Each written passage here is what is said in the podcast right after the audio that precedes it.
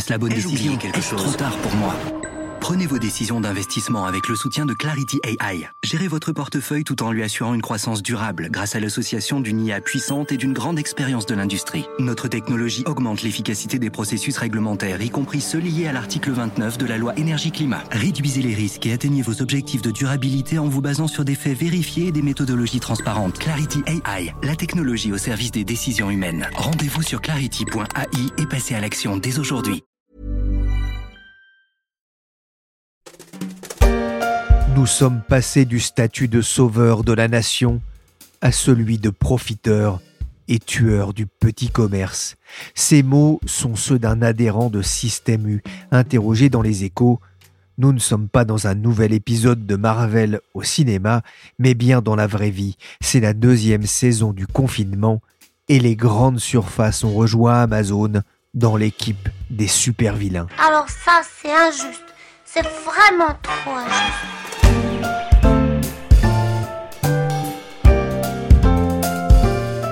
Je suis Pierrick Fay, vous écoutez La Story, le podcast d'actualité des échos, et on va essayer de comprendre pourquoi la grande distribution s'est retrouvée sur le banc des accusés.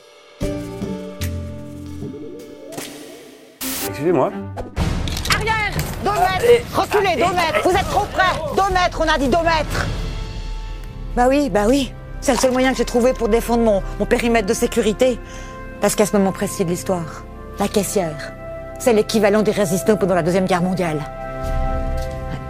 Les caissières, héroïnes des temps modernes, c'est le titre de ce sketch humoristique diffusé par 52 minutes sur la télévision suisse RTS. Les caissières en deuxième ligne face au virus, juste derrière le personnel médical et les pompiers, au même titre que les éboueurs ou les livreurs. La revanche des métiers déclassés lors du premier confinement c'était en mars dernier. Depuis, de l'eau a coulé sous les ponts et le virus est revenu en deuxième semaine, contraignant le pays à un nouveau confinement. Avec la fermeture des magasins jugés non essentiels, la grande distribution, les caissières et les caissiers se retrouvent de nouveau au front pour faire tourner le commerce. Mais le ton a changé. Les distributeurs salués lors du premier confinement sont aujourd'hui montrés du doigt comme le fut Amazon lors du premier confinement. Pourquoi un tel revirement de situation? Pourquoi la grande distribution est-elle accusée aujourd'hui de tous les maux alors qu'elle permet chaque semaine à 60 millions de Français de remplir leur frigo en temps de coronavirus? J'ai repensé au film de Claude Zidi avec les Charlots, Le Grand Bazar, le combat du petit magasin de Michel Galabru contre l'installation d'un euromarché dirigé par Michel Serrault. Je vous interdis de remettre le pied dans mon magasin. Je vous conseille de venir dans le mien, tiens Ah oui, dans le vôtre, dans la moi plus personne. Vous serez en faillite. En faillite, moi Oui, parfaitement en faillite, et moi je resterai pour prendre un rond. Vous entendez J'en prends une station-service. Une station-service dans mon magasin Le film date de 1973, mais avec le coronavirus, il a un air très moderne, avec ces milliers de petits commerçants qui craignent de fermer définitivement boutique après deux épisodes douloureux de fermeture dus au confinement. Bonjour Philippe Bertrand. Bonjour. Spécialiste de la distribution aux échos. Je ne sais pas si vous vous souvenez de ce film de Claude Zidi, Le Grand Bazar avec les, les Charlots, mais ce film rappelle quand même que la grande distribution, accusée de tuer le petit commerce, c'est vieux comme le premier hypermarché. Euh, oui, tout à fait. Le premier hypermarché, c'était un carrefour qui a ouvert le 15 juin 1963 à Sainte-Geneviève-des-Bois, à côté de Paris. Et même avant l'ouverture de ce magasin, euh, lorsque les premiers supermarchés ont été créés, euh, entre la fin des années 50 et le début des années 60, euh, les petits commerçants se sont euh, rués enfin, vers les autorités pour demander leur interdiction. Il faut se souvenir que celui qui a inventé le discount en France, c'est Édouard Leclerc. Son principe était très simple. Il proposait de contourner les grossistes qui alimentaient les petits commerçants et d'acheter directement les produits euh, aux industriels qui les fabriquaient et de les vendre ensuite avec évidemment une marge moins importante et un prix plus bas. Et dès ce moment-là, les petits commerçants euh, ont été vent debout le développement de la grande distribution et ça a donné le mouvement euh, des poujadistes mené par Pierre Poujade, qui est connu de ceux qui se souviennent de cette époque. C'est du suicide là. Là, il y en a pour 4 euh, ou 5 000 euros. Je peux pas prendre la marchandise. Tout ce que vous voyez là, le problème, c'est que je l'ai commandé avant Covid. Donc, j'ai pas pu l'annuler. Et en fait, les fournisseurs, moi, ils ont tous mes paiements. Donc, je suis coincée. C'est pour ça qu'au printemps, j'étais obligée de faire un crédit. Moi, j'étais pas loin de la retraite. Hein. Je m'étais jamais endettée. Je pensais être tranquille, vendre mon magasin, et là je vais me retrouver avec des crédits pas possibles. On vient d'entendre l'inquiétude des petits commerçants, c'était le 30 octobre sur Europe 1, ils sont nombreux à sonner l'alerte après la fermeture de certains commerces quand la grande distribution bah, pouvait continuer de travailler et de récupérer l'argent des Français. Ce qu'il faut dire, c'est que c'est pas tout à fait comme ça que ça s'est passé là ces dernières semaines. Il n'y a pas eu une levée de bouclier des petits commerçants contre les hypermarchés ça n'a pas été quelque chose de général. Au moment du premier confinement, qui a duré quand même presque deux mois, les hypermarchés euh, et les grands supermarchés ont gardé tous leurs rayons ouverts, y compris les rayons de produits non alimentaires, qui concurrençaient donc euh, les magasins qui étaient fermés, euh, les magasins des fleuristes, des libraires, des droguistes, etc. Et il n'y a pas eu de protestation à l'époque, ça s'est passé très bien. Là, c'est un enchaînement d'événements qui a conduit le gouvernement à fermer les rayons non alimentaires des hypermarchés. Ça a commencé avec tout simplement la FNAC a voulu continuer à ouvrir ses magasins en gardant ses rayons livres et les disques ouverts. Les libraires ont protesté en disant pourquoi la FNAC vendrait des livres alors que nous, on est obligé de fermer. Donc, ils ont obtenu gain de cause. Après, les libraires ont dit, bah, puisqu'on ferme les rayons de la FNAC, fermons aussi les rayons des grandes surfaces généralistes qui ont aussi quelques rayons livres. Le gouvernement a dit, OK. Puis après, les autres professions se sont engouffrées dans la brèche et ont dit, bah, puisque c'est comme ça, il n'y a aucune raison que les Carrefour et autres Auchan ou Leclerc continuent à vendre des vêtements alors que les boutiques de vêtements sont fermées. Le gouvernement a mis le doigt dans un engrenage qui n'a pas su stopper et la conclusion de ça, c'est que il a décidé de fermer les rayons euh, non alimentaires dits non essentiels des grandes surfaces. Oui, à la base d'ailleurs, il y avait notamment la question de ce qu'était un commerce essentiel, euh, Philippe, ceux qui avaient le droit d'ouvrir et ceux qui n'avaient pas le droit d'ouvrir, qui décide de ce qui est essentiel? Alors d'abord, ce qu'il faut dire, c'est que la terminologie même de non essentiel euh, contribue à, l'émoi des petits commerçants. Ça n'a pas été quelque chose d'absolument évident pour eux d'être considérés comme non essentiels en quelque sorte à la vie du pays et à l'économie. Et après tout, on peut les comprendre. Qu'est-ce qui est essentiel, qu'est-ce qui est non essentiel? Se nourrir est bien évidemment essentiel, mais euh, les nourritures rituelles, les livres, la culture, c'est aussi quelque chose d'essentiel. Donc ça, c'est un premier point. Après, qui a décidé de la liste des produits non essentiels? Eh ben, C'est le gouvernement. Il y a des fonctionnaires qui ont été payés pour ça, qui, en cette période de crise, passaient beaucoup de temps à réfléchir pour savoir si euh, les sous-vêtements étaient essentiels ou non, si les, vêtements étaient essentiels ou non, et lesquels, dans quelle mesure. Alors, euh, on a décidé que les vêtements pour les enfants petits jusqu'à deux ans étaient essentiels, mais qu'au-delà, c'était pas forcément essentiel, que les sous-vêtements, les chaussettes et les petites culottes et les bas essentiels, mais pas le reste.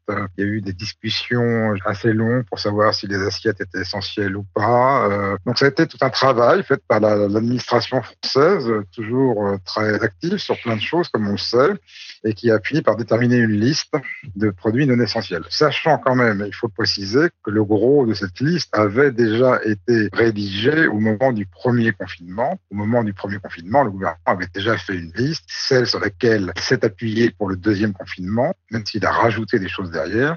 Et cette liste prévoyait euh, que les magasins alimentaires pouvaient ouvrir, que les magasins de réparation automobile pouvaient ouvrir, les magasins de bricolage pouvaient ouvrir, tout ce qui permettait de continuer, même si on était confiné, euh, à pouvoir euh, se nourrir, entretenir sa maison, éventuellement réparer sa voiture si on avait besoin pour se déplacer, etc. etc. le grand méchant loup, méchant loup, grand loup noir, le grand méchant loup. En mars, on le sait qu'Amazon était présenté comme le grand méchant loup pour le petit commerce. C'est toujours le cas aujourd'hui, on va y revenir. Mais cette fois-ci, euh, Amazon est rejoint par la grande distribution qui en prend pour son grade.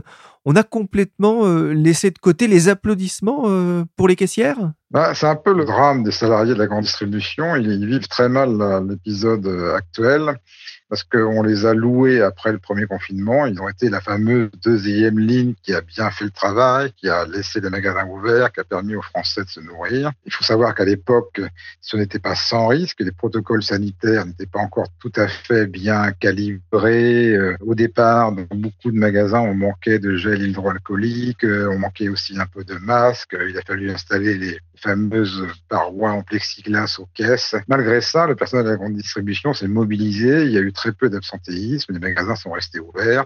La chaîne logistique, dont on parle moins souvent, a aussi continué à fonctionner. Il a fallu un peu de rodage pour la, la caler, parce qu'il y avait effectivement une demande qui était plus forte qu'à l'accoutumée, mais on a renforcé les effectifs dans les entrepôts. Mais tout ça a bien fonctionné. Et aujourd'hui, les mêmes salariés pas tout à fait les mêmes, mais quand même en partie les mêmes.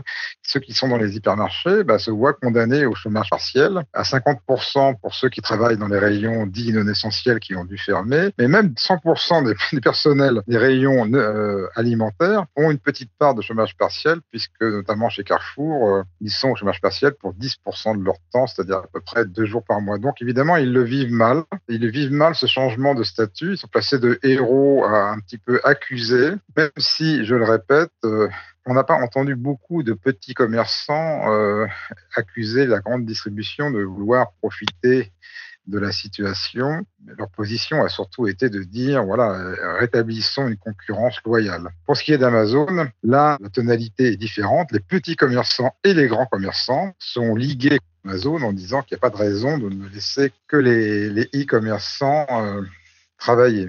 Une question qu'on veut se poser, c'est est-ce que la grande distribution a, su tirer profit du, premier confinement? Alors, euh, la leçon du premier confinement est double et n'est pas aussi euh, évidente qu'on pourrait l'imaginer. La grande distribution a tiré profit du premier confinement parce qu'évidemment, c'était les seuls magasins ouverts et les gens ont dû se nourrir. Et ils se sont nourris chez eux beaucoup plus qu'auparavant, puisqu'il faut se souvenir, tous les gens qui sont en télétravail ne, ne sont pas allés le midi à la cantine de leur bureau et à l'époque, euh, les écoles aussi étaient fermées, donc les enfants non plus n'allaient pas à la cantine. Donc il a fallu que les Français produisent chez eux, euh, à leur domicile, quasiment deux fois euh, plus de repas que d'habitude. Donc ils ont acheté deux fois plus de produits alimentaires. Donc ça, ça a bénéficié à la grande distribution. Mais derrière ça, la grande distribution a dû mettre aussi en place des conditions de protection sanitaire qui ont eu un coût, un coût qui n'était pas neutre, qui se chiffrait par à peu près 100 000 euros pour un supermarché ou un hypermarché. Donc, euh, si on additionne ça par le nombre de magasins, ça a représenté des millions d'euros. Donc, au final, euh, malgré le fait que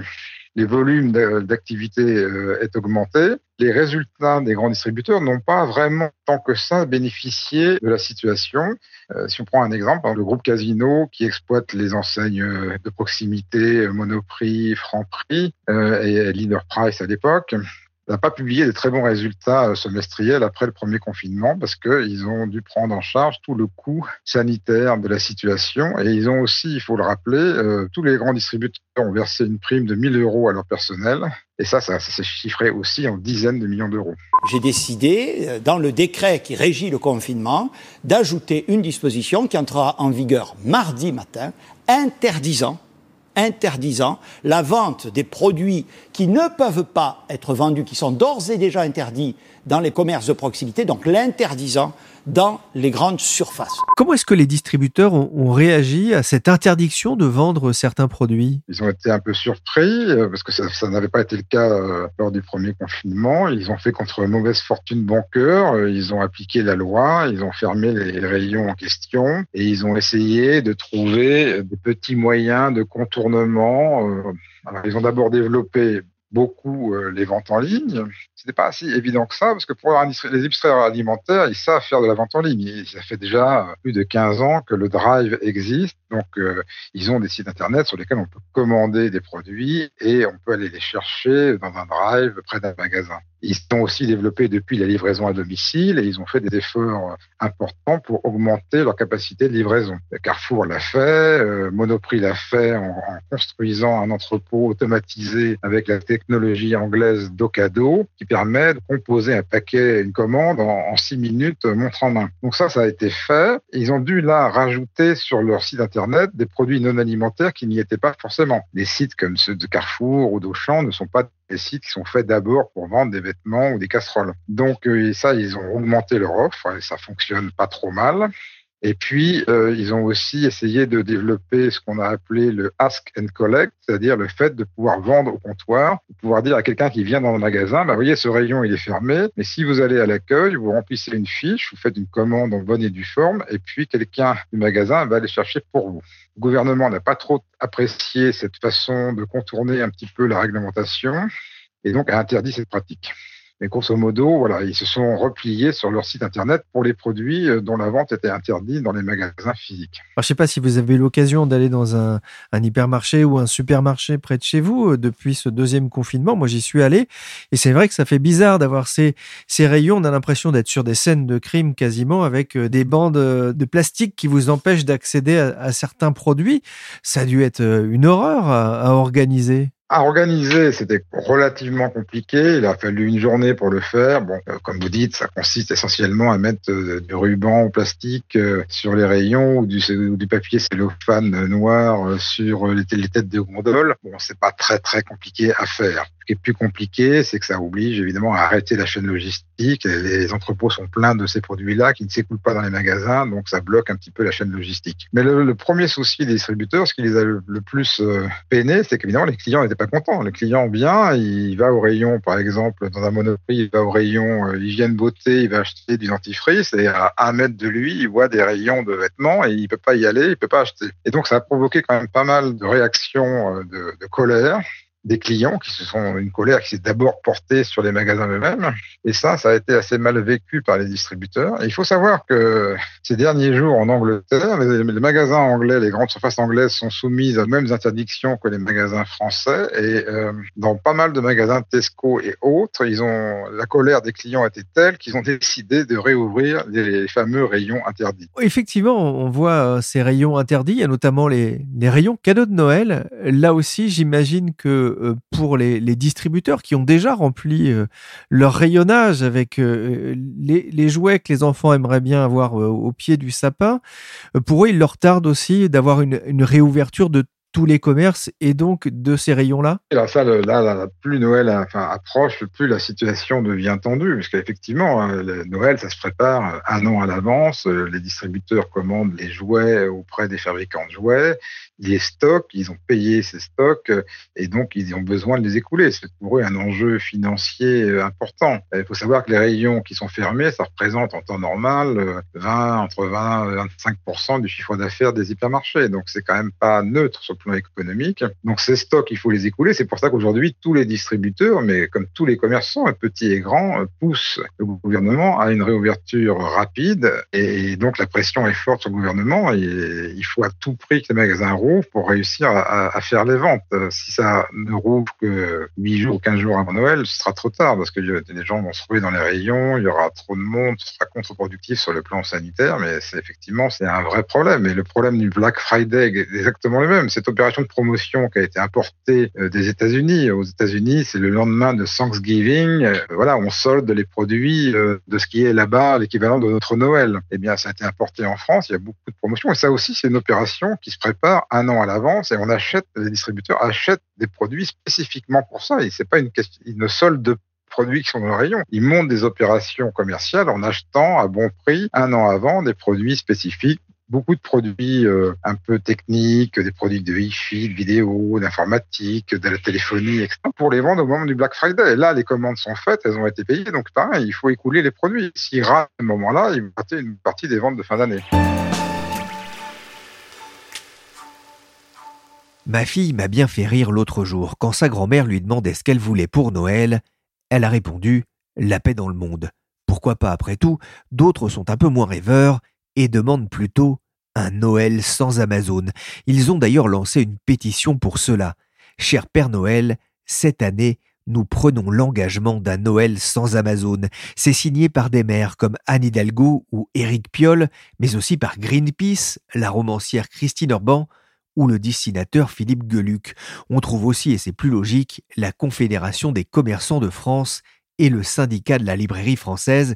Philippe Bertrand, qu'est-ce que ça vous inspire? Je pense plusieurs choses. D'abord, il faut rendre justice à Amazon et dire la vérité, c'est qu'au moment du premier confinement, contrairement à ce qu'on a pu penser, Amazon n'a pas profité du premier confinement. Pour une raison simple, c'est que les syndicats d'Amazon ont entamé un certain nombre d'actions et ont dit que les conditions sanitaires dans les entrepôts n'étaient pas bonnes. Ça est monté en puissance et il y a pas mal d'entrepôts d'Amazon qui ont dû fermer ou arrêter leur activité pendant presque un mois. Donc au final, Amazon, qui a à peu près 20% de part de marché dans le e-commerce en France, sa part de marché est retombée euh, au-dessous de 15%, aux alentours de 10%. Donc en fait, Amazon n'a pas profité du premier confinement. Là, depuis le deuxième confinement, c'est autre chose. Les, problèmes sanitaires ont été réglés, donc ça, ça, fonctionne bien, ça roule, les entrepôts sont ouverts. Et euh, le patron, le directeur général d'Amazon, a déclaré euh, il y a quelques jours que ses ventes étaient en de 40 à 50%. Donc il y a vraiment un bénéfice pour Amazon. De là à dire que les Français pourraient faire tous leurs courses sur Amazon, c'est pas tout à fait exact. D'abord parce que même si Amazon euh, propose 2 millions de références sur son site, il n'y a pas forcément tous les jouets et tous les produits que les enfants pourraient vouloir. Faut pas oublier que dans le domaine du jouet, il y a pas mal de séries limitées, de produits de licence, des licences Marvel, des licences Disney, etc., qui sont distribués dans les magasins spécialisés comme les, Pickwick Toys, qui sont les anciens Toys R Us, ou à la grande récré. Et euh, Amazon n'a pas forcément les mêmes séries de produits. Enfin voilà. Donc Amazon ne pourrait pas suffire à, à satisfaire euh, tous les Français en matière de jouets. Par ailleurs, il faut rappeler que là aussi, euh, pour relativiser les choses, pour euh, dire les choses telles qu'elles sont, Amazon n'a pas 100% du e-commerce en France. Il y a d'autres sites de e-commerce qui existent. La France est peut-être le pays dans lequel Amazon a la part de marché la plus petite. Il a euh, un grand concurrent qui s'appelle Cdiscount, qui a à peu près 10% du marché, quand Amazon en a, en a 20. Cdiscount qui appartient à Casino, qui est une belle réussite française. Et puis, il y a aussi des, des sites marchands, des enseignes traditionnelles qui sont montées en puissance et qui font des performances importantes sur le web, le site de la FNAC, de Darty par exemple, mais aussi ceux de Carrefour et Auchan. Euh. Donc euh, il est faux de dire que Amazon va ramasser toute la mise. En revanche, c'est vrai qu'Amazon va euh, ramasser une bonne partie de la mise, mais je pense que on peut pas, enfin, les gens ne vont pas faire tous leurs courses sur Amazon pour Noël. Si jamais les magasins ne, ne rouvrent pas à temps, je pense que les gens vont acheter moins de produits. L'une des raisons pour laquelle la pression monte sur le gouvernement, qu'il n'y a pas que les distributeurs qui veulent vendre, il n'y a pas que les industriels qui veulent écouler leurs produits, il y a aussi les Français, les consommateurs qui commencent à s'angoisser, à dire qu'est-ce que je vais pouvoir offrir à mes enfants, à mes petits-enfants, qu'est-ce que je vais mettre sous le sapin? Eux, ils ont besoin de savoir, ils, ont envie d'acheter des choses, bien évidemment. Et donc, il faut il faut qu'ils en aient la possibilité. S'ils n'ont pas cette possibilité-là, ça va devenir euh, un vrai sujet, euh, je vais dire, sociopolitique. Quant à la pétition qui demande de faire un, Noël sans Amazon, pourquoi pas mais On peut pas, dans un pays libéral comme la France, interdire une activité qui est tout à fait légale, même si Amazon fait de la défiscalisation, euh, notamment au Luxembourg. Son activité respecte toutes les lois françaises et européennes jusqu'à preuve du contraire, que donc cette activité est légale et il n'y a aucune raison de l'interdire. Je dis même les distributeurs ne sont pas favorables à l'interdiction d'Amazon parce qu'ils sont dans une logique libérale. Ils pensent que ce qu'il faut, c'est que eux puissent ouvrir, mais ils, pensent qu'il ne faut pas rajouter de l'interdiction à l'interdiction et que c'est justement comme ça qu'on arrive à créer des gros problèmes. Plusieurs géants français de la grande distribution ont décidé de recourir au chômage partiel pour compenser la fermeture de certains rayons, en l'occurrence les rayons dit non essentiel. Parmi ces géants, celui qui fait le plus parler de lui, euh, c'est le groupe Carrefour. Je voudrais qu'on revienne, Philippe, sur une décision qui est assez mal passée, c'est l'utilisation par les grandes surfaces du dispositif du chômage partiel. Pourquoi les Carrefour, Casino et autres champs ont-ils pris cette décision qui peut surprendre? Alors cette décision euh, surprend certains, elle était assez mal passée auprès des syndicats qui défendent les salariés. Il faut dire une chose, c'est que D'abord, les salariés de Carrefour qui seront au chômage partiel seront payés à 100%. Carrefour s'est engagé à compenser la part de 15% qu'on ne paye l'État. Donc pour eux, financièrement, ça reste neutre. C'est pas le cas chez Auchan, en, revanche, il faut bien le dire. Dire que la grande distribution profite de ce dispositif, ça me semble pas quelque chose de, correct parce que la grande distribution en profite dans la mesure de ses rayons fermés. Je vous l'ai dit, c'est 30% de chiffre d'affaires en moins pour les hypermarchés, qui sont déjà des modèles de, de, distribution qui sont un petit peu sur le déclin. Donc c'est pas neutre. Intermarché a dit que Intermarché, alors même que dans les magasins Intermarché qui sont plutôt des petits magasins, il y a beaucoup moins de produits non alimentaires. Ils ont, ils ont dit qu'ils perdaient 25 millions de chiffre d'affaires par semaine. Donc, au final, ça fait des centaines de millions de, de chiffre d'affaires en moins. Et dans une activité qui fait que 2% de rentabilité nette sur son chiffre d'affaires, ça, commence à, peser beaucoup. Il ne faut pas oublier que la grande distribution euh, n'est plus à sa, à sa, belle époque, n'est plus à son apogée. Tous les grands groupes euh, sont en difficulté. Auchan a annoncé un, un, milliard de pertes en 2018, un milliard à nouveau en 2019. Auchan se porte un peu mieux, mais seulement un peu mieux. Casino est fragilisé par sa dette. Donc ce sont des entreprises fragiles qui sont là à nouveau un peu plus fragilisées. Donc il y a un vrai problème économique pour elles. Et c'est pour ça qu'elles essayent de récupérer un peu d'argent en mettant des gens au chômage partiel. Mais ce faisant, elles font exactement comme un petit commerçant qui met ses employés au chômage partiel. Oui, et on va le rappeler, euh, les groupes de distribution en faisant ça sont dans la légalité. Les groupes de distribution sont dans la légalité, et bien évidemment, euh, la ministre du Travail a, déclaré il y a deux jours qu'il euh, y allait bien sûr y avoir des contrôles pour voir si à tel ou tel endroit il n'y a pas que abus. Mais en cas, elle a dit que c'était absolument interdit, qu'il ne fallait pas le faire. Non, s'ils le font, c'est que c'est tout à fait légal. Ils le font euh, au même titre qu'un commerçant qui est fermé, mais chez ses employés chômage partiel. Ils ferment une partie de leur rayon, ils mettent une partie de leur personnel au chômage partiel. C'est quelque chose d'assez logique en réalité. Philippe, on a une idée de quand les commerçants vont pouvoir euh, rouvrir? Bah, La bataille est en train d'avoir lieu entre les, entre les commerçants, les gouvernements. Euh, même au sein du gouvernement, il y a des oppositions, des discussions. Bruno Le Maire, le ministre de l'économie, est favorable à une réouverture rapide. Jean Castex, le Premier ministre, et Olivier Véran, le ministre de la Santé, eux, sont sur une ligne purement sanitaire, un peu dure, et disent attention, attention, il faut vraiment que la contagion et que la pandémie euh, aient été un peu endiguées euh, pour qu'on puisse rouvrir.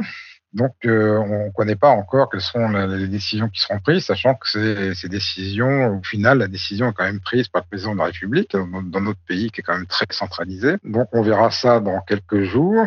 Une chose est sûre, c'est que les distributeurs veulent rouvrir le 27 novembre et non pas le 1er décembre. Le 27 novembre, pourquoi? D'abord parce que c'est le pic du Black Friday, donc ça leur permettrait de participer au Black Friday et d'écouler les produits qu'ils ont achetés pour cela. L'autre raison, euh, c'est que c'est quand même pendant le week-end que les, les achats se font le plus et que ça permettrait d'étaler les ventes de Noël, de faire en sorte que les gens ne se ruent pas dans les magasins en nombre, ce qui pourrait créer des problèmes de, j'allais dire, de promiscuité qui seraient contre-productifs sur le plan sanitaire. Donc euh, voilà, tout le monde pousse euh, dans la profession pour le 27 et on ne sait pas ce que le gouvernement va décider. Euh, mais évidemment, plus le temps passe, plus les dégâts économiques sont là, plus il va devenir difficile pour le gouvernement de continuer à fermer à la fois les rayons des, grands, des grandes surfaces et surtout les petits commerçants. Merci Philippe Bertrand, spécialiste de la distribution aux échos. On ne va pas clore le sujet aujourd'hui puisque je vous propose de vous retrouver demain pour aborder cette question de l'avenir du petit commerce. Merci de votre fidélité à la story, le podcast d'actualité des échos. J'en profite pour vous dire que jeudi matin, j'aurai le plaisir de participer à une table ronde sur les podcasts organisée par Média en scène. N'hésitez pas à vous connecter. Cette émission a été réalisée par l'as du rayon Willigan, chargé de production d'édition et de la logistique Michel Varnet. La story est disponible sur toutes les applications de téléchargement et de streaming de podcasts. N'hésitez pas à vous abonner. Pour l'information en temps réel, rendez-vous sur leséchos.fr.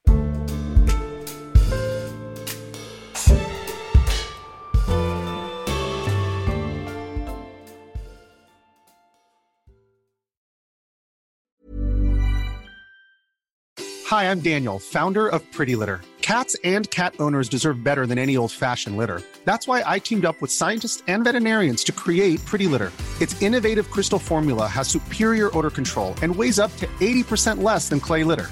Pretty Litter even monitors health by changing colors to help detect early signs of potential illness. It's the world's smartest kitty litter. Go to prettylitter.com and use code ACAST for 20% off your first order and a free cat toy. Terms and conditions apply. See site for details. Hey, it's Paige DeSorbo from Giggly Squad. High quality fashion without the price tag? Say hello to Quince.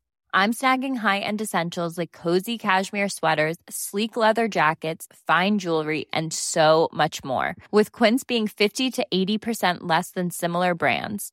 And they partner with factories that prioritize safe, ethical, and responsible manufacturing. I love that. Luxury quality within reach. Go to quince.com slash style to get free shipping and 365 day returns on your next order. Quince.com slash style.